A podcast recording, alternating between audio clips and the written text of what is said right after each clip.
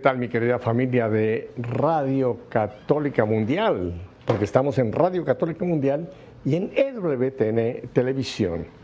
Bueno, vamos a viajar a un país que quiero muchísimo, eh, es mi país de nacimiento, pero no a la capital, sino vamos a ir a una ciudad muy bella que se llama Guadalajara, donde tengo la dicha de tener con nosotros esta tarde al padre Ricardo López Díaz. Padre Ricardo, buenas tardes.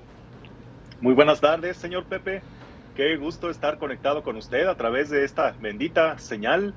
No puedo creer que, me encuentre aquí en, un programa que yo desde mi infancia veía eh, y que me inspiraba los personajes que entrevistaba y pues ahora estar de este lado, pues eh, para mí es una bendición y una señal de que Dios me dice, sigue adelante. Adelante, Padre. Oiga, veo que tiene usted a sus espaldas una fotografía del Señor que me encanta. La tiene usted muy, muy atrás eh, de usted. Eh, cuéntanos de esa fotografía que tiene o ese icono que está atrás de usted. Bueno, pues es la imagen tomada de la escena del llamado de nuestro Señor al joven rico, justo en el momento en que el Evangelio nos oh. indica que Jesús miró con amor a ese joven aunque aquel joven titubeó en su respuesta, pero pues esa es la mirada que más me inspira del Señor. Esa es mi imagen preferida de Jesús y así es como quiero tenerlo siempre para allí inspirarme y sentirme mirado con ese amor con el que día con día me sigue diciendo, ven y sígueme. Oiga, padre, eh, me encanta esa explicación que nos usted dando en esta tarde, porque creo que de todos los textos del Evangelio, creo que el único texto donde dice que el Señor lo miró con amor se refiere a este joven. ¿Es correcto, Padre? Así es, eh, precisamente a un joven que le veía un gran potencial, que le veía muy buenas intenciones, desgraciadamente pues eh, prefirió la seguridad de sus riquezas. Quizá hoy tendríamos a un gran santo, a un apóstol, a alguien que inspiraría a millones de jóvenes a seguir al Señor, dejando atrás esas falsas seguridades. Hoy daría nombre a ciudades, a catedrales. Sin embargo, prefirió la comodidad de sus riquezas y jamás volvimos a saber de ese joven que murió tal vez muy cómodo, pero en el olvido por no haber aceptado este llamado, este desafío que el Señor le hacía. Pero bueno, yo no soy ya ni joven ni rico, pero ahora eh, puedo decir que, valió la pena dejar lo, poco que tenía. enseguida de ese episodio, Simón Pedro le pregunta al Señor, oye, y pues nosotros le hemos dejado todo por seguirte, ¿y a nosotros qué nos va a tocar? Dan ganas de preguntarle a Simón Pedro, ¿dejaste? Pues ¿qué dejaste? Una barca toda estartalada, unas redes todas feas, enredadas ahí. Dijeras tú, tenías tierras, tenías posesiones, como aquel joven rico. ¿Tú qué dejaste? Sin embargo, para que veas, por eso poco que dejaste, la promesa del Señor es que recibirás el ciento por uno en casas, hermanos, padres, madres, hijos y todo, todo lo que te pudieras imaginar, junto con persecuciones, hay que aclarar, pero Correcto. además de eso, la vida. Correcto. Y compruebo la fidelidad del Señor. Que el Señor le dejó a Pedro fue la, la suegra Recuerda, recordamos que la suegra de Pedro estaba enferma y, el Señor se la sanó, ¿no? Y dicen que quizá por eso el Señor, el Judas, ah, no Judas, perdón, Pedro, mm. en algún momento pues le dijo al Señor, ah, no te conozco. es quizá esa fue la razón de sus negaciones, pero bueno. Y, igual, pues, con, todo y suegra, o, o será por huir de la suegra que lo siguió después, pero como sea, tanto Pedro como todos los que hemos seguido este llamado comprobamos la verdad de sus palabras. Muy cierto, padre. Padre, cuéntenos un poquitín de usted. ¿Usted es nativo de Jalisco, de Guadalajara, Jalisco, donde se encuentra en este momento? Efectivamente, aquí soy de la Perla Tapatía, de Guadalajara, Jalisco, aunque he de precisar que donde me encuentro ahora no es exactamente en la ciudad de Guadalajara, me encuentro en el municipio del Salto, muy cercano a Guadalajara. Soy actualmente párroco de eh, la comunidad de La Santa Cruz eh, en este municipio de El Salto, Jalisco. Eh, tengo nueve años de haber sido ordenado sacerdote y he tenido hasta el momento tres destinos nada más. como vicario parroquial en Tequila, Jalisco, de donde es originaria esta famosa bebida nacional. Después estuve en dentro de Guadalajara, en la parroquia de, la Santa, de Santa Elena de la Cruz. Y luego, pues dejé Santa Elena y me llevé la cruz para estar ahora en la parroquia de la Santa Cruz. Ajá, ajá. Y cuéntanos un poquito de su infancia. Usted nace en una familia católica, supongo, obviamente. Y cuéntanos un poquito de su infancia, de su casa, de sus hermanos, hermanas. Háblenos un poco de, de esa primera, pues digamos, eh, familia que, que, el Señor le dio, aunque ahora tiene una familia parroquial. Así es, don Pepe. Ay, pues eh, incluso me desconcertaba un poco la invitación a su programa cuando han desfilado grandes personalidades, testimonios súper impactantes de, de, vida y de conversión. Bueno, pues yo no podría eh, sorprenderlos con mucho de esto. Yo no podría decirles que, híjole, eh, vengo de, de, una familia protestante y mi conversión ocurrió así, de esta manera, o que yo estuve sumido en el infierno de las drogas, o que yo era traficante. En mi caso no vamos a encontrar ese tipo de historias. Eh, yo soy el cuarto hijo de un matrimonio de clase media uh -huh. baja y fui el pilón de la familia. Después de tres hermanos seguiditos, pues yo vine a nacer 12 años después. Uh -huh. Pero la característica interesante que le contaba es que estos tres hermanos encontraron el, eh, el, el, camino de su vida en el deporte, en concreto en el deporte blanco, el tenis. Y ellos pues llegaron a ser destacados entre los jóvenes de su generación, viajando a torneos y perfilando a ser tenistas profesionales y de hecho es hasta la fecha a lo que ellos se dedican, a ser entrenadores en esta disciplina. Pero pues creyendo que yo iba a seguir uh -huh. ese mismo camino, pues se decepcionaron los que mm, pensaban que, que, ahí yo iba a ser un nuevo eh, este, Roger Federer o, o, algún Rafael Nadal. No, pues ciertamente no, no tenía un particular gusto por los deportes ni habilidad.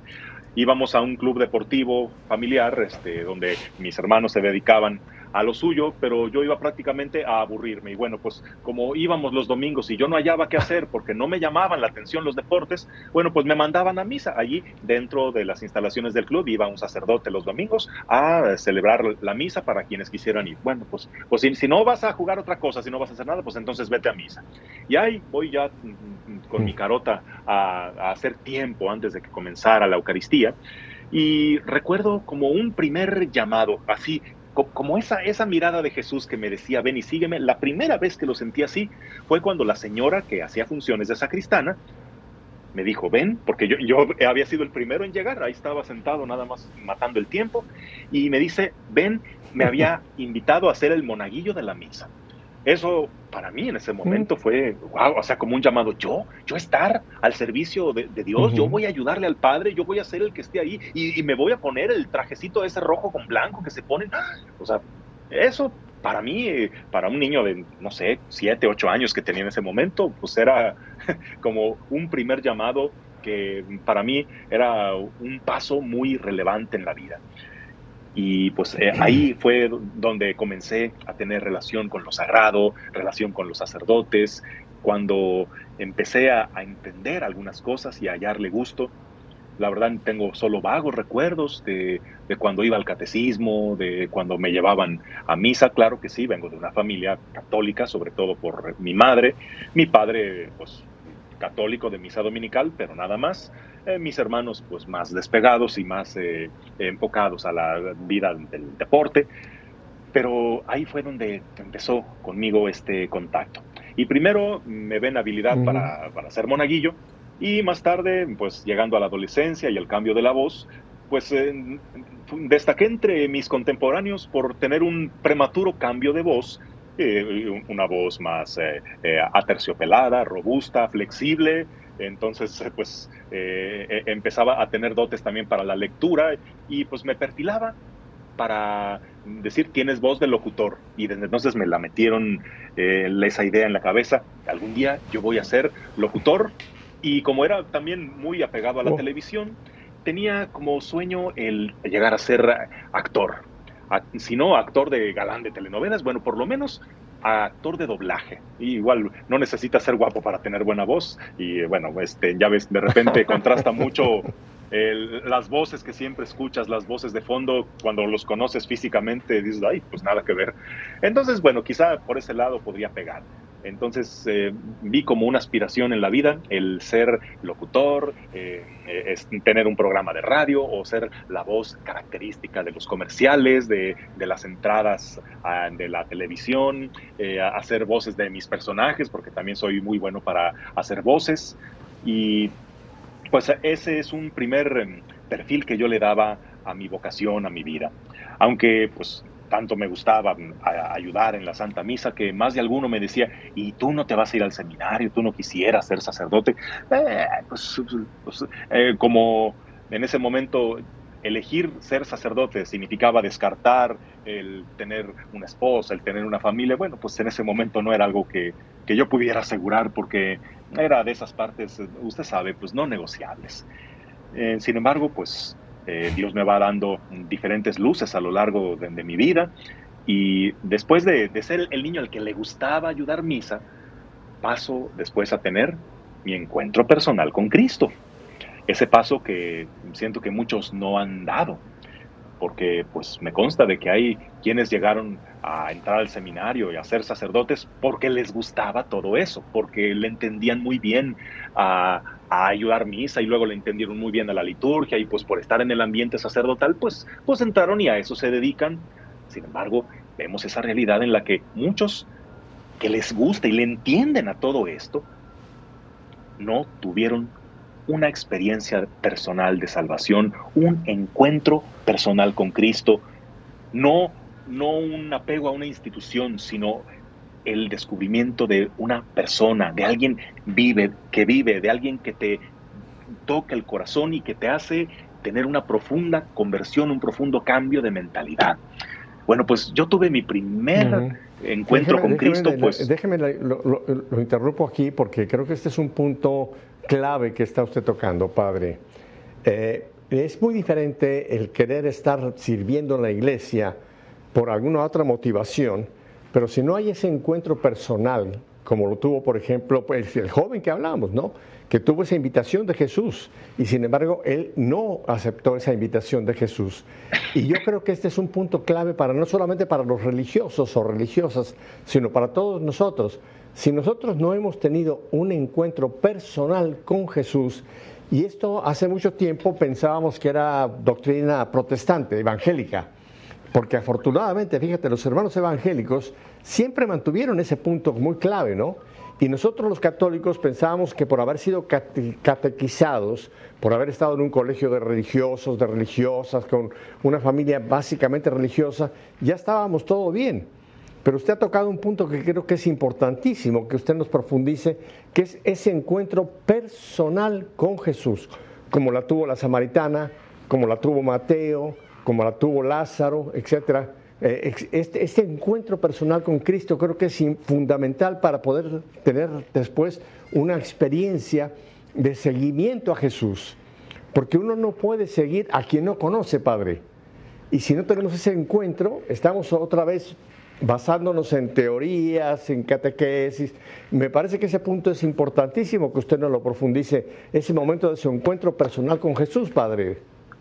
Bueno, sí, este, eh, claro que no me voy a poner en un papel arrogante de que, ay, sí, yo lo tuve y otros no. Bueno, pues ahora sí que, tenemos que respetar cada situación. Usted sí lo tuvo, no, pero permítame que se lo diga.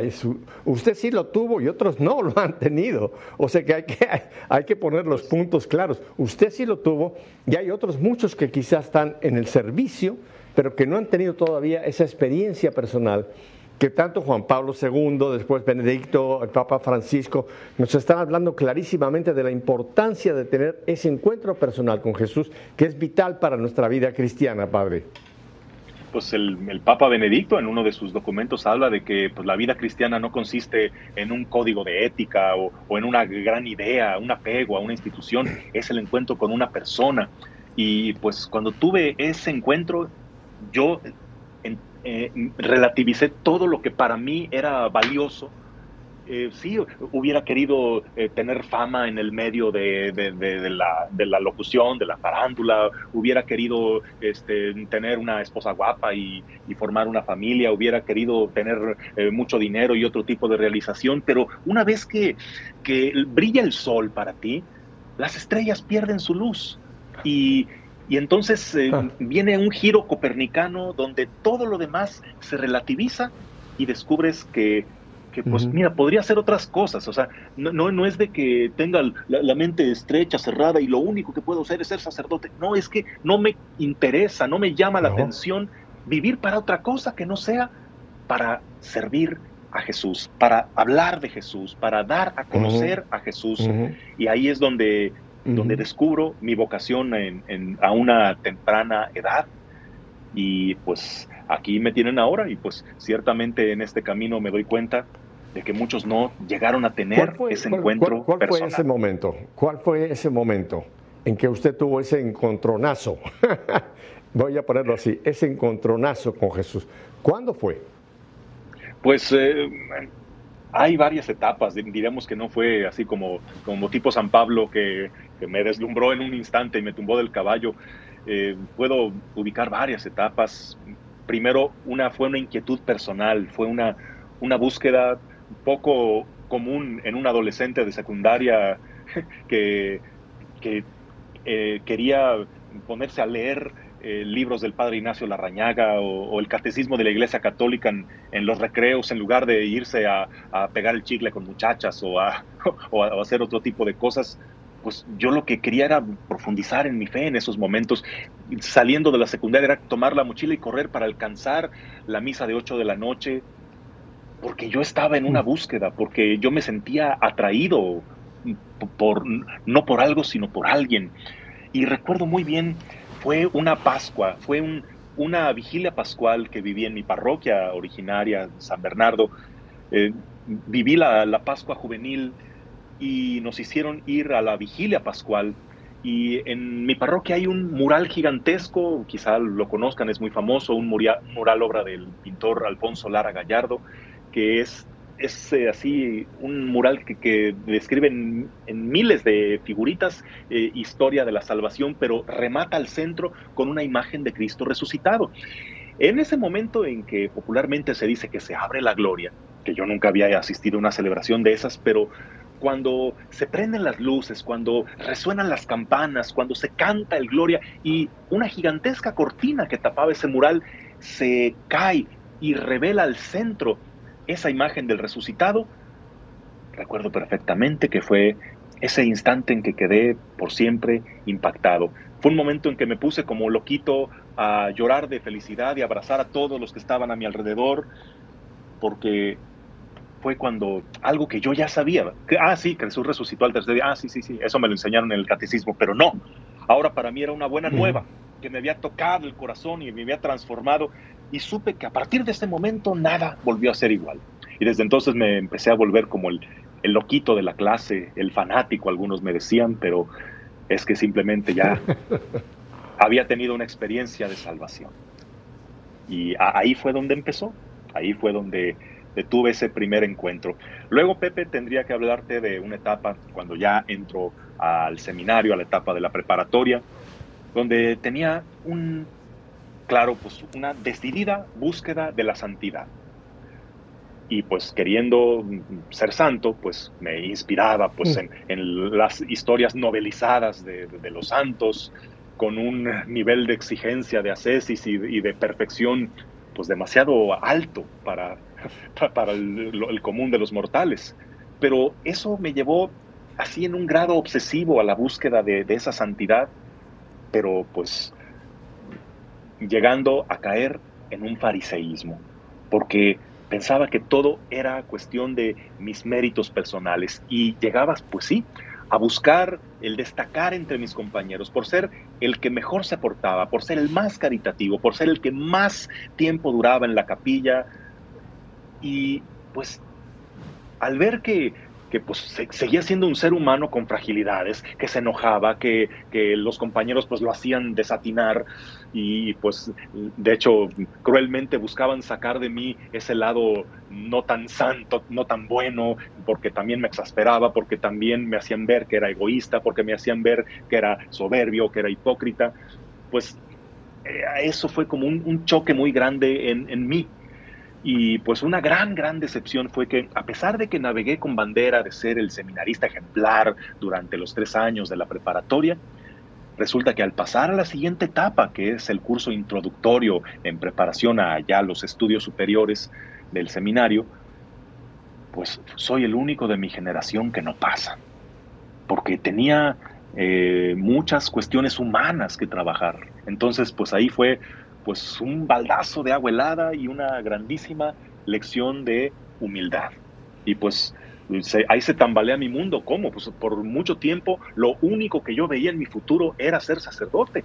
Entonces, pues eso me hizo desestabilizarme y tener que eh, eh, estar dispuesto a sacrificar al hijo Isaac, hasta tener una prueba de fe como la tuvo Abraham, de que, a ver, el regalo de Dios más grande, que en mi caso era mi vocación, ¿estarías dispuesto a sacrificarlo por amor a mí? Ay, ay, ay. Eso era un trago muy, muy difícil de, pasar. y, pues no, no, no. Para mí era como entregar al hijo Isaac, pero bueno, pues salgo del seminario, pongo en duda mi vocación sacerdotal y vuelvo al mundo sin despegarme, por supuesto, de, mi fe. Allí empecé a, a agarrar tablas en la predicación. Y bueno, pues también empiezo a recuperar sueños enterrados como el llegar a ser locutor de la radio. Entro primero pues, a la radio católica, luego empiezan a darse oportunidades en radios comerciales, hago castings, hago pruebas, y bueno, pues en, una de esas salidas de trabajo, pues empiezo a simpatizar mucho con, con una eh, telefonista de ahí y pues empieza una relación de noviazgo. Y pues parece que, bueno, pues de primero tener muy estrecho el panorama, pues empiezan a abrirse las posibilidades y digo, mira, pues, se puede servir a Dios de otras maneras, eh, pues no, hay que eh, fijarse solamente en, una de las maneras de servir a Dios. Entonces empiezo a abrir mi mapa de posibilidades. Sin embargo, seguía habiendo un enorme vacío en mí, porque a pesar de que, pues sí, mira, puedo pegar en muchas otras cosas, pero en el fondo yo sé qué es lo que no quiero. Incluso teniendo una novia lindísima, que, yo creo que no me encontraba una muchacha así en un millón. Pues ella me decía que me amaba y pues yo tenía que responderle que también la amaba, pero en el fondo yo sabía que mi corazón le pertenecía a Jesús. Ay, perdón, mi gata. Hola, Dorita, saluda. Eh, no, está bien, está bien. Eh, eh, aquí en, en, nuestra fe en vivo caben todo, toda serie de posibilidades como ese hermoso... ¿Es gato o gata? Este es mi gata. Mi, gato Chuster eh, anda en otro lado, pero aquí se vino a acomodar junto a mí y, no la puedo sacar porque es la señora de la casa. Bueno, eh, ya, ya se déjeme, déjeme, una pregunta, déjeme una, una, pregunta ya que la gatita entró ahí justo al momento. Esta chica con la que usted tuvo este noviazgo, esta chica hermosa, eh, ¿cómo fue ¿Cómo fue que terminó usted esa relación con ella? ¿Todavía la conoce usted? ¿Se casó ella? Eh, cuéntenos un poco, porque a la gente le interesa mucho también ese tipo de, contactos, ¿no? Bueno, para allá iba, don Pepe, para allá iba. Pues este, yo con un vacío en el corazón, yo sintiéndome incoherente, yo teniendo que decirle, pues sí, yo también te amo, eres el amor de mi vida, eh, y yo teniendo que decirle, pues, pues igualmente, pero yo sabía que ella no era el amor de mi vida, el amor de mi vida era Jesús. Y bueno, justo en este periodo es donde me invitan a uno de los cursos de la Escuela de la Evangelización San Andrés con uno que ya fue tu entrevistado, el señor José Prado Flores. Bueno, pues yo asisto a eso. Pepe Prado, pues, mi tocayo. Pepe Prado, exactamente. Pues yo sin mucho interés, eh, pues, pues voy más por cumplir que, por eh, deseo, pero allí encuentro otro enfoque del Evangelio que, a mí me, me llega y a mí me toca. Y pues ahí es donde tengo una segunda conversión, donde de pasar de ese fariseísmo en el que había caído en, en, la búsqueda de la santidad, de la perfección, ahora descubro el Evangelio de la gracia, descubro lo que es, lo que significa de veras aceptar una salvación que es gratuita y que la conversión viene como un fruto de la salvación que Jesús nos ganó en la cruz. Cuando dejo de centrarme más en mi propia perfección y empiezo más a, no ver mis propias fragilidades y mis pecados como algo que, tengo que negarlo, que no existe, que no puede existir en mí porque yo sigo a Jesús, yo quiero ser santo. y empiezo a ser el pecador perdonado que anuncia el Evangelio de la gracia. Eso hace una nueva revolución en mí y entonces yo descubro que no, aunque ya tengo compromisos mm, con la novia y pues con las oportunidades de trabajo que se me estaban dando, yo digo, no, yo sé que vivo para esto y, un pasaje, escuchando predicar a Pepe Prado, un pasaje que, que encontré como clave en mi vocación fue Mateo 13:44, la parábola del tesoro. Aquel que encuentra un tesoro lo vuelve a esconder y lleno de alegría va y vende todo lo que tiene por comprar el campo aquel. Y entonces ahí fue donde lleno de alegría fui a decirle a mi novia, invitándola a comer y poniéndolos muy románticos, pero le dije, ¿tú estarías dispuesta a darme la máxima prueba? Y pues ella de inmediato se imaginó otra cosa, pensó que le estaba haciendo una propuesta indecorosa y se empezó a poner colorada y, yo le insisto, no, no, de veras, no te hagas, ¿sí estarías dispuesta a darme la máxima prueba? Y pues luego le revelo en qué consistía esa máxima prueba, en que ella entendiera que aunque yo la quería mucho, el verdadero amor de mi vida era Jesucristo y que iba a entender que yo quería ser sacerdote e iba a permitir que yo me fuera. Y pues sí, sí me dio la máxima prueba. Y sí, aunque pues entre lágrimas y picheros, pero pero me permitió ir y pues volví a tocar las puertas del seminario, pues, pasé ese año de prueba y volví con renovados ánimos y con todo un nuevo enfoque evangelizador a, a, a seguir este camino de la vocación sacerdotal. Yo he seguido muy, muy de cerca a Pepe Prado. De hecho, el ministerio que yo tengo, la gente piensa que todo mi trabajo es EWTN. No, yo tengo una escuela de formación de evangelizadores católicos aquí en Miami. Ese es mi trabajo propiamente. Y, siempre he tenido un, paralelo con Pepe Prado, con los misioneros del Espíritu Santo. Ahí fue que nos conocimos en, en Ciudad de México. Y creo que Pepe Prado ha sido un profeta, padre porque cuando Pepe Prado empezó a hablar de ese encuentro personal con Jesús, hubo algunos teólogos que lo criticaron. Y cuando escribió su primer libro, que usted lo debe conocer muy bien, que dice, ir y evangelizar a los bautizados, hubo muchos curas que decían, este está loco, ¿cómo a evangelizar a los bautizados? Si, y los bautizados están, están evangelizados ya, y no, Pepe fue de los que, fíjese, con el padre Alfonso Navarro, etcétera, el padre, eh, en fin, los misioneros del Espíritu Santo fueron los que empezaron a hablarnos de esta dimensión, ¿no? Hay que evangelizar a los bautizados y no pensemos que porque están evangelizados y están catequizados están ya realmente en un encuentro con el Señor. Y a Pepe le costó mucho tiempo. Le cuento una anécdota, no sé si usted la conoce antes de que vayamos a un breve corte. Pepe Prado fue a dar un retiro a Polonia eh, todavía estaba Juan Pablo II. Y fue, creo que estuvo en Cracovia, y me parece que en, Cracovia reunieron como a 400 seminaristas, curas, etcétera, etcétera. Bueno, el caso es que Pepe Prado fue a darles una, una conferencia y dice que estando en su conferencia, de repente un polaco se pone de pie y le dice, oiga, señor, usted es Pepe Prado, ¿verdad? Dijo, sí, yo soy. Dijo, usted escribió un libro que dice ir a evangelizar a los bautizados. Y Pepe dijo, ay Dios mío, aquí me va a caer un, regaño, ¿no? Porque me va otra vez, ¿cómo los bautizados? Y Pepe le dijo con toda, con toda humildad, le dijo, sí, yo soy, yo soy el que escribí ese libro. Si tiene usted que escribir otro libro. Y Pepe se quedó y dice, ¿y cuál? Tiene usted que escribir un libro que diga, ir y evangelizar a los conversos, a los catecúmenos, a los ordenados, a los sacerdotes, porque muchos de nosotros no hemos sido evangelizados, hemos sido catequizados. Imaginen, esto pasó en Polonia. No sé si usted conocía este, este, esta anécdota de Pepe Prado. Sí, sí, este, que, que está, queriendo publicar un libro que se llame así, justamente, ir y evangelizar a los ordenados. A los pues, ordenados. Eh, eso sería muy desafiante.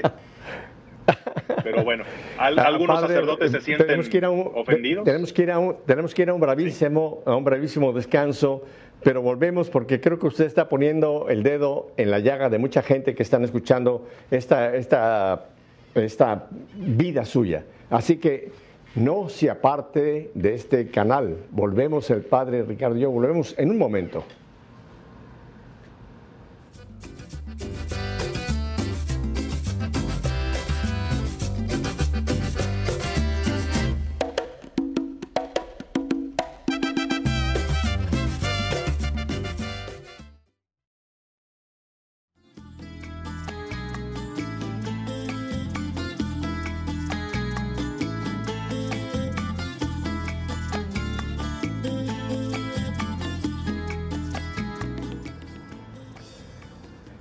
Parece, padre Ricardo? Le han puesto música cubana. Aunque yo vivo aquí en Miami, pero sigo siendo mexicano, pero la música cubana aquí ya sabe usted que suena por todas partes. Padre Ricardo, creo que usted ha tocado un punto que es trascendental para todos nosotros y es el hecho de tener este encuentro personal con Jesús. Usted ha mencionado también algo que me encantó, que usted tenía ese deseo de buscar la santidad. Y hay un texto claramente de la Escritura que dice, sin santidad nadie verá al Señor. O sea, la santidad no es estar con los ojos para arriba, eh, como un beato, como una beata, que parece que está muy místico. No, no. La santidad, y creo que yo le tengo una gran admiración, alguien que seguramente usted también ha oído mucho de San José María Escriba de Balaguer, el fundador de Opus Dei, que en el siglo pasado, eh, él, fue, él fue el que tuvo esta visión, ¿no? De que la santidad es un llamado para todos nosotros en donde nos encontremos. O sea, no solamente como sacerdote, como religiosa, sino que la santidad tiene que ser en el matrimonio, en la vida célibe. En fin, ese llamado a la santidad se tiene que realizar en nuestra propia vida personal. Y no tenemos que estar pensando en cosas muy místicas. ¿Está usted de acuerdo con eso? Porque usted veo claramente que usted tuvo ese mismo sentido de que el Señor lo llamaba a usted a una vida de santidad. Cuéntenos de su camino de santidad, Padre. Bueno, pues es un camino que nunca termina. Y bueno, eh, al principio pues pensaba que el camino de la santidad era buscar ser un santo canonizado, famoso y reconocido. Y ya hasta después entendí que los que ya lo son nunca pretendieron eso. Buscaron solo responder al amor de Dios en sus vidas y ya pues eh, su, mismo trabajo se encargó de recomendarlos. Así que pues dejé de buscar eso y empecé a, a, dejar de centrarme en mí para centrarme en Cristo y que Cristo me hiciera fijarme hacia el prójimo, que me hiciera definir el perfil sacerdotal de mi vocación, que sería la predicación, la predicación de las buenas nuevas. Ok, pues tuve en algún momento el deseo de usar esta voz para hacer comerciales y ya me imaginaba haciendo disfruta Coca-Cola. En, los mejores momentos de la familia, destapa el refrescante y burbujeante sabor de Coca-Cola. Pues mm, sentía tener talento para eso y, ya me imaginaba promocionando la nueva marca del, último juguete o del último producto o de las porquerías que por ahí nos, nos mete la mercadotecnia. Pero luego dije, no, el Señor quiere esta voz para algo más trascendente, algo que gane almas para el cielo, algo que ayude a tocar vidas, a sanar heridas, a hacer que las personas dejen de mirar tanto hacia la tierra y volteen hacia el cielo. Entonces, pues eh, buscando ese perfil evangelizador, queriendo desde el principio de mi formación ser un sacerdote evangelizador, y sí, haciendo esa distinción que mencionabas de que sí, nos asumimos evangelizados porque estamos catequizados, porque estudiamos la doctrina, los mandamientos, la moral, la liturgia, pero quizá no hemos tenido ese anuncio que no llega tanto a la cabeza sino al corazón, aquel que te hace tener un giro en tu vida. No solo te hace almacenar conocimientos, sino que hace que esos conocimientos tengan un significado y una aplicación en tu vida. Cuando tienes ese encuentro personal con una persona que te cambia por completo, Eso es a lo que debe ir enfocada la predicación evangelizadora. Y yo desde el principio supe que ese era el perfil sacerdotal que quería tener. Hay sacerdotes muy enfocados en la liturgia, otros muy enfocados en, el servicio social, en la lucha por los pobres, por los migrantes. Mi total respeto y admiración para todos ellos, pero el que yo quería tener, para el que yo sentía que tenía ese llamado, era para la predicación evangelizadora. Y bueno, pues salgo al, al ministerio, que pues he de decir que que no salí de inmediato que terminé la formación en el seminario. El Señor tuvo que purificarme todavía más. Después de haberme sacado eh, ese año, de, después de la preparatoria, que, no me dieron el pase a la siguiente etapa, bueno, pues ya luego pues retomamos. Pero luego he de decir que tampoco me ordené sacerdote junto con mi generación, ¿no? Pues eh, también tuve que esperar un par de años para recibir el orden diaconal. Eh, por varias circunstancias, pero pues eso también fue una, una prueba difícil, aunque también después entendí que era parte del plan de Dios, porque ahí fui descubriendo la línea por la que iba a, caminar como sacerdote. Eh, fui como simple seminarista, fui enviado a una parroquia en la cual pues yo me sentía muy limitado por el hecho de que yo ya quería salir pues predicando en las misas. ¿Qué era lo mío? Pues, pues ya poder como diácono dirigir la homilía a las personas que asistían a la misa, pero pues no, estaba limitado para hacer eso. No podía hablar desde un púlpito, sin embargo, pues, ¿quién dice que no podía hacerlo desde la radio? Entonces, aprovechando pues esa voz peculiar, eh, me acerqué a la pequeña radio local del pueblo en donde estaba, en Ameca, Jalisco, y ahí, hablando con uno de los productores, eh, me dieron la, oportunidad de un espacio donde reflexionara la palabra del domingo. Ah, entonces, ok, me pongo a elaborar eh, una reflexión con la palabra del domingo. La grababa y pues llegaba pues, pues a la gente que, que alcanzaba esa cobertura. Pero bueno, apenas empezaba a ponerse de moda el Facebook. Estamos hablando de hace más o menos 10 años. Entonces, pues a mis compañeros que sí eran diáconos ya, pues ya había escrito un proyecto de homilía, pues se los ponía en el Facebook para que pues más de alguno le pudiera servir. Y pues me estaban diciendo continuamente, oye, pues mándanoslo. Oye, ¿por qué no has puesto la homilía? Es que me sirve mucho para, para eh, hacerlo porque yo le batallo. Ya, mira, pues entonces de alguna forma mi homilía sí se está escuchando en las iglesias, en las misas. Luego, pues empecé a ponerlo en, mi propio muro de Facebook por escrito. Y pues, quieras que no, pues mm, al menos unos 10 comentarios sí tenía de que les había gustado y que la habían leído. Pero pues luego me fui dando cuenta de que eh, las redes sociales no son tanto para leer textos largos, eh, son más para fotos, memes, videos. Entonces, descubro que Facebook lanza una función que se llamaba el transmitir en vivo. Ah, bueno, para esto, mm. pues ya había alcanzado la inmerecida gracia del sacerdocio, ya estaba en mi primer destino, que era Tequila, Jalisco, y pues ya ahora sí predicaba a mis anchas en, a la gente a la que le llegaba. a veces tenía 12 personas en una misa, otras veces pues templo lleno, pero pues a veces sentía que tenía un buen mensaje, de cómo quisiera que lo escucharan.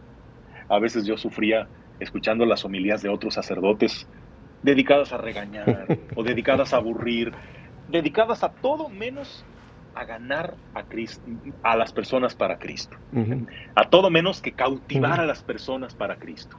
Entonces dije, híjole, si yo pudiera llegar a todas esas personas, yo no desaprovecharía esa oportunidad y yo los ganaría para Cristo. Bueno, no queriendo aquí faltar a la humildad, pero, pero yo decía, es que si yo tuviera esa oportunidad, pues yo hablaría con pasión. Yo trataría de, iluminar los problemas concretos de las personas. Entonces, ¿tú por qué te dedicas a contar tus anécdotas en el rancho, a, rellenar espacios o, a hablar de doctrina o, a regañar de que no van a misa a la gente que sí está yendo a misa? Bueno, entonces dije, ¿cómo quisiera poder llegar a más personas? Bueno, entonces me di cuenta, hay gente que no viene a la iglesia, pero sí se la pasa en el Facebook, sí se la pasa en redes sociales. Entonces vi que existía esa nueva función de, transmitir en vivo y mucha gente la usaba para banalidades, que decir, hey, aquí estamos tomándonos la cerveza, o hey, eh, mira, este, eh, aquí va a bailarnos y canta así. Pues, digo, bueno, pues yo por qué no puedo usar esa herramienta para evangelizar. Entonces, me, me, propongo hacerlo, pero luego vienen las objeciones. No, porque si te metes a redes sociales, eh, estás en el ojo público y puedes decir algo que no les parezca o te van a criticar o bueno, ¿qué tal que empiezas a hacerlo y te propones hacerlo todos los días? ¿Y si un día no puedes? ¿Y si un día se te complica? ¿Y si un día te enfadas y lo quieres dejar? Y además, no, no, no, necesitas cámara profesional, necesitas un ingeniero ahí con una consola de sonido y tienes que hacer cortes y... Pues me empecé a poner muchos pretextos cuando me di cuenta de que, ay, pues ya, con lo que tienes, hazlo. ¿Tienes un teléfono celular? Sí. Ah, entonces ponte y empieza a hablar, punto. a la gente le importa el contenido del mensaje. Pues bueno, me arriesgué eh, y dije, pues Señor, en tu nombre echaré las redes. Y lo hice. Y vaya, pues la primera vez tiene una aceptación inesperada. Y em, pues la gente empieza a expresarse muy bien, empieza a agradecer que se mandara ese mensaje y pide que lo siga haciendo. Pues eso me dio una señal para decir, pues bueno, vas bien, síguele por ahí. Comencé a hacerlo todos los días y comenzó a tener una gran aceptación. Pronto mi muro de Facebook empezó a, rebasar el límite permitido de seguidores. Entonces alguien me recomienda abrir una fanpage. Y yo dije, ay, como una fanpage, ni que fuera yo un rockstar, como una fanpage, ni, ni, ni que yo tuviera club de fans.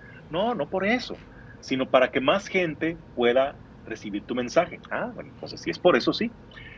Y pues pronto que abrimos esa fanpage, pues empiezan a tener los mil seguidores, al poco tiempo los diez mil seguidores, los cien mil seguidores, y cabe aclarar que orgánicamente, sin, sin mediar publicidad, sin, sin ser famoso, sin hacerme recomendar por celebridades, sin, sin eh, hacer cosas estrafalarias por ganar seguidores.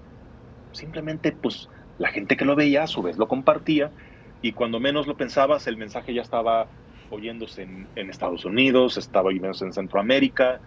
Por ahí me contactó una persona desde Japón, no una japonesa, obviamente, una persona de Perú que vivía en Japón, pero pues caray, hay, hay gente de habla hispana en Perú, en Australia, en Inglaterra, por aquí, por allá, que está oyendo tu mensaje y que te agradecen que lo hagas porque quizá ellos, pues, a donde, en donde viven, no hay quien predique en español, o quizá quien lo hace, pues no, no lo hace de un modo, pues así, que, llegue al corazón, que ilumine la vida real, que, que, hable de Jesús con esa fascinación.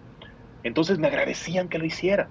Y pues lo seguía haciendo y pues era difícil compaginar las labores de la parroquia con el todos los días preparar una reflexión que, que, tuviera un estilo propio, que, tuviera un enfoque distinto a lo que estábamos acostumbrados a escuchar. Porque pues ciertamente ya había muchos sacerdotes que hicieran eso. Pero pues empecé a desarrollar un estilo propio que, bueno, a cierto sector de personas empezaba a, a gustarles. Y entonces ahí logré un objetivo que tenía en mente. Lograr que las personas tuvieran el hábito y la necesidad de diariamente alimentarse de la palabra de Dios mm. y hacerlo a través de, los medios. Cuando la gente ya empezaba a volverse una esclava del celular y, que se la pasaban allí, bueno, pues qué tal si se encontraran con algo que pudiera tocarle sus vidas y ganarlas para Dios. Bueno, pues ese fue mi propósito y empecé a recibir testimonios de que eso se estaba logrando. Y luego recibí otra epifanía bueno, hay mucha gente, que, muchas personas que te siguen en Facebook, pero muchos otros no manejan Facebook, pero casi todos tendrán WhatsApp. Y además, eh, el estilo que yo tenía era dar solamente la meditación del Evangelio sin leer el Evangelio, porque pues eh, hacerlo a través de Facebook no era como que muy apropiado. Pero ¿qué tal por WhatsApp? Que escucharas la lectura del Evangelio de ese día y, posteriormente tu meditación. Pues lo empecé a hacer. Lo empecé a hacer en, eh, a través de, WhatsApp, así muy caseramente. Tomé mi celular y en notas de voz empecé a grabarme. Y puse una bocinita para que hubiera musiquita de fondo. Y súper caseramente empecé a sacar mis primeras meditaciones a través de audio. E hice un grupito de WhatsApp con mis propios contactos, eh, esperando que pues les llegara y lo empezaran a recibir. Al principio era un desastre porque les decía, por favor no manden nada, esto es solo para recibir la reflexión, pero ya el que contestaba, sí, padre, así lo haremos, que no contesten nada, ¿sabe? Oh, pues, y entonces, y, ya empezaban a, compartir cadenitas y uno se salían y se, empezaba a hacer un desastre. Pero bueno, lo que empezó como algo experimental con unos 100 contactos, empezó a desbordarse. Empezaron a su vez a compartirlo, empezaba a, pues a, a regarse la sopa. Y cuando menos me lo imaginé, ya había muchísimos grupos que a su vez lo recibían y luego lo reenviaban. Y en menos de lo que te lo cuento ya estaban gente de Estados Unidos, gente de Perú, gente de Argentina, gente de, incluso de España y, de varios países, personas de, habla hispana, eh, mandándome testimonios, mandándome eh, eh, palabras de aliento para que continuara con esta obra, agradeciendo eh, el que a través de una reflexión mía habían logrado rescatar su fe, volver a la iglesia, salvar su matrimonio, detenerse de una idea suicida. Le dije, ah, caray, pero pues sí, pues mis meditaciones son sumamente sencillas. De hecho, pues yo no te puedo presumir de ser alguien de una gran profundidad teológica, no tengo estudios especializados en Roma, no tengo un gran historial de, libros leídos o de cursos diplomados, posgrados, no, simplemente soy un observador de la vida cotidiana que, trata de aterrizar esas observaciones y, de conjugarlas con el Evangelio y de ahí sacar una reflexión y ver que ese es el estilo que, que llegó a muchas personas y que incluso en muchos grupos, incluso ahí de, los Estados Unidos, muchos grupos diariamente se alimentan de esta meditación en, porque se lo reenvían o que hay personas que se reúnen y escuchan la meditación y luego la comentan. Eh, hay familias que se reúnen a desayunar y ponen la reflexión. También he sabido de patrones que, a sus trabajadores les ponen la, meditación y aunque al principio protestaban, luego decían, jefa, ¿no, no va a poner ahora al padre? traileros que, tienen su grupo de traileros que se comparten y que, oye, ¿no has mandado el evangelio? mándalo. Y testimonios bonitos, bonitos, porque al principio piensas, ay, ¿quién te va a oír? La viejita que no tiene nada que hacer, que tiene EWTN todo el día y escucha este, música católica y predicaciones todo el día, pues pensarías que son ellos los únicos a los que llegarías, pero pues te das cuenta que no. Me han llegado pues mensajes de hombres, mujeres, mm, personas mayores, niños, eh, profesionistas, médicos, eh, políticos, profesionistas, eh, religiosas, incluso mensajes míos han sido compartidos en, en grupos de obispos, obispos han compartido también meditaciones mías y ahí es donde yo digo, chin, espero no decir nada, nada fuera de lugar. Pero bueno, le digo así con, con toda humildad, don Pepe, que ha sido pues una aventura a la que el Señor me, me llamó y, encuentro mucho sentido en el pasaje en el que eh, el Señor llama a Simón Pedro a ser pescador de hombres. Mira, yo quería ser locutor de radio, de televisión, pero no, ahora voy a ser locutor de buenas nuevas. Y siempre, al final sí se cumplió mi sueño. Al final vi que sí se cumplió, pero de mejor manera, porque ahora esta voz resuena en miles de hogares que diariamente esperan y reciben la meditación del Evangelio. Pues este ha sido el, el llamado que el Señor me hizo y pues que con la gracia de Dios sigo compartiendo con ustedes. Ah, padre, le agradezco infinito toda esta descripción que nos ha hecho. Creo que hay mucha gente que va a, partir de hoy, porque este programa se va a repetir, eh, y decir, yo quiero también tener acceso. ¿Dónde la gente puede tener acceso? Aunque hemos estado poniendo en pantalla su dirección, pero recuerde que también estamos en Radio Católica Mundial y hay mucha gente que nos está escuchando pero que no tiene la pantalla. ¿Dónde puede la gente contactarse para recibir esta meditación, esta, este, este mensaje que usted eh, día, con día nos presenta a todo el mundo, Padre? Sí, don Pepe, muy sencillo. Este, eh, en Facebook pueden encontrarme como eh, Padre Ricardo López Díaz. Facebook es mi plataforma madre. Y también pues, con el mismo nombre, Padre Ricardo López Díaz, pueden ver mis meditaciones en video en YouTube. Pero también si quiere recibirla Todo el nombre junto. El, nombre junto, ¿verdad? El nombre juntito, en minúsculas. Sí, Padre Ricardo López Díaz, en, en, Facebook y en YouTube también tengo Instagram, tengo TikTok, pero ahí en, esas plataformas no, no he incursionado tanto. Eh, pero también es por WhatsApp. Si ustedes entran a, Facebook, a la página, en, la primera publicación hay una liga que los va a mandar a un grupo de WhatsApp. Ahí es donde pueden ustedes también entrar a, a los grupos en donde reciben diario la meditación en audio. Ajá. Padre, me quedan unos cuatro minutos. Ahora le voy a pedir algo que nunca lo he pedido a ningún sacerdote. ¿Qué les diría usted a nuestros hermanos sacerdotes, presbíteros, obispos que nos están viendo en cuanto a presentar la palabra de Dios hoy día? Hoy día. ¿Cuál es el areópago para que la gente realmente reciba ese, ese mensaje que hoy día necesita el mundo entero recibir? Dígalo con toda su verdad, Padre.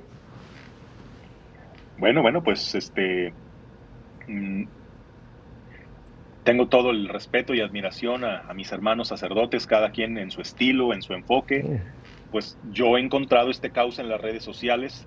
Yo sé que no todos los sacerdotes tendrán ni el gusto ni el deber de, hacerlo en redes sociales, porque ellos quizá lo hacen en otras plataformas, pero eh, lo importante es que no pierdan eh, el, el gusto, la fascinación por esto que es lo principal de nuestro llamado y que nos cuestionemos, a ver, si yo ya estoy en este camino es porque he tenido mi encuentro personal con Cristo y eso es lo que les transmito eh, a las personas en mis predicaciones o lo que predico huele a libro rancio, a sermón regañón que lejos de, inspirar pues aleja, desmotiva, incluso escandaliza pues recordemos que estamos en una etapa de la historia donde ya, ya nos vemos tanto persecución, lo que vemos es deserción.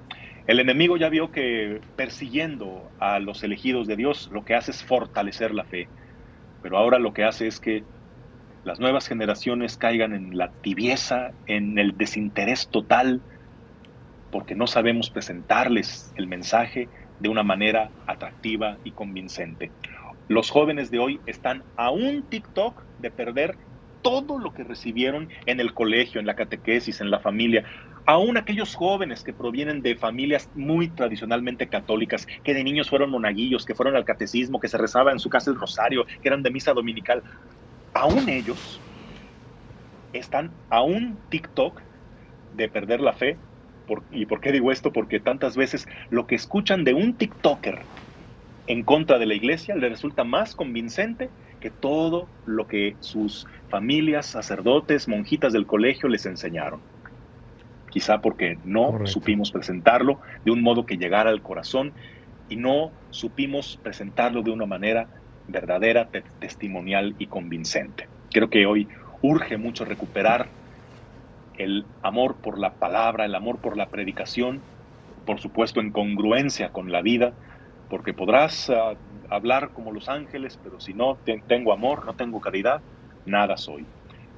Entonces tenemos que volver a encontrar esta fuerza del Evangelio que, que en tiempo de los apóstoles abrió fronteras, abrió conciencias, eh, abrió puertas donde estaban totalmente cerradas.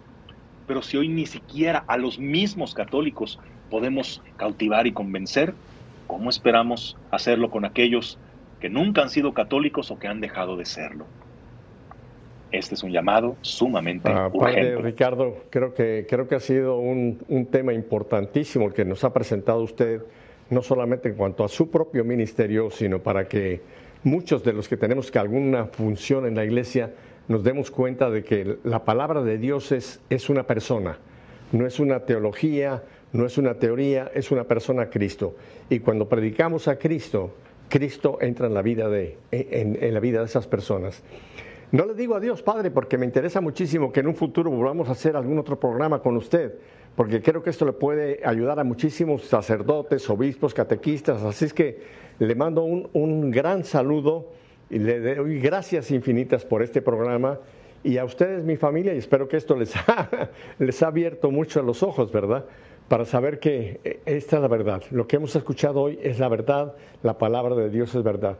Si Dios nos concede una semana más de vida, volveremos la próxima semana para seguir haciendo esto, que nuestra fe sea una fe en vivo. Hasta entonces, bendiciones.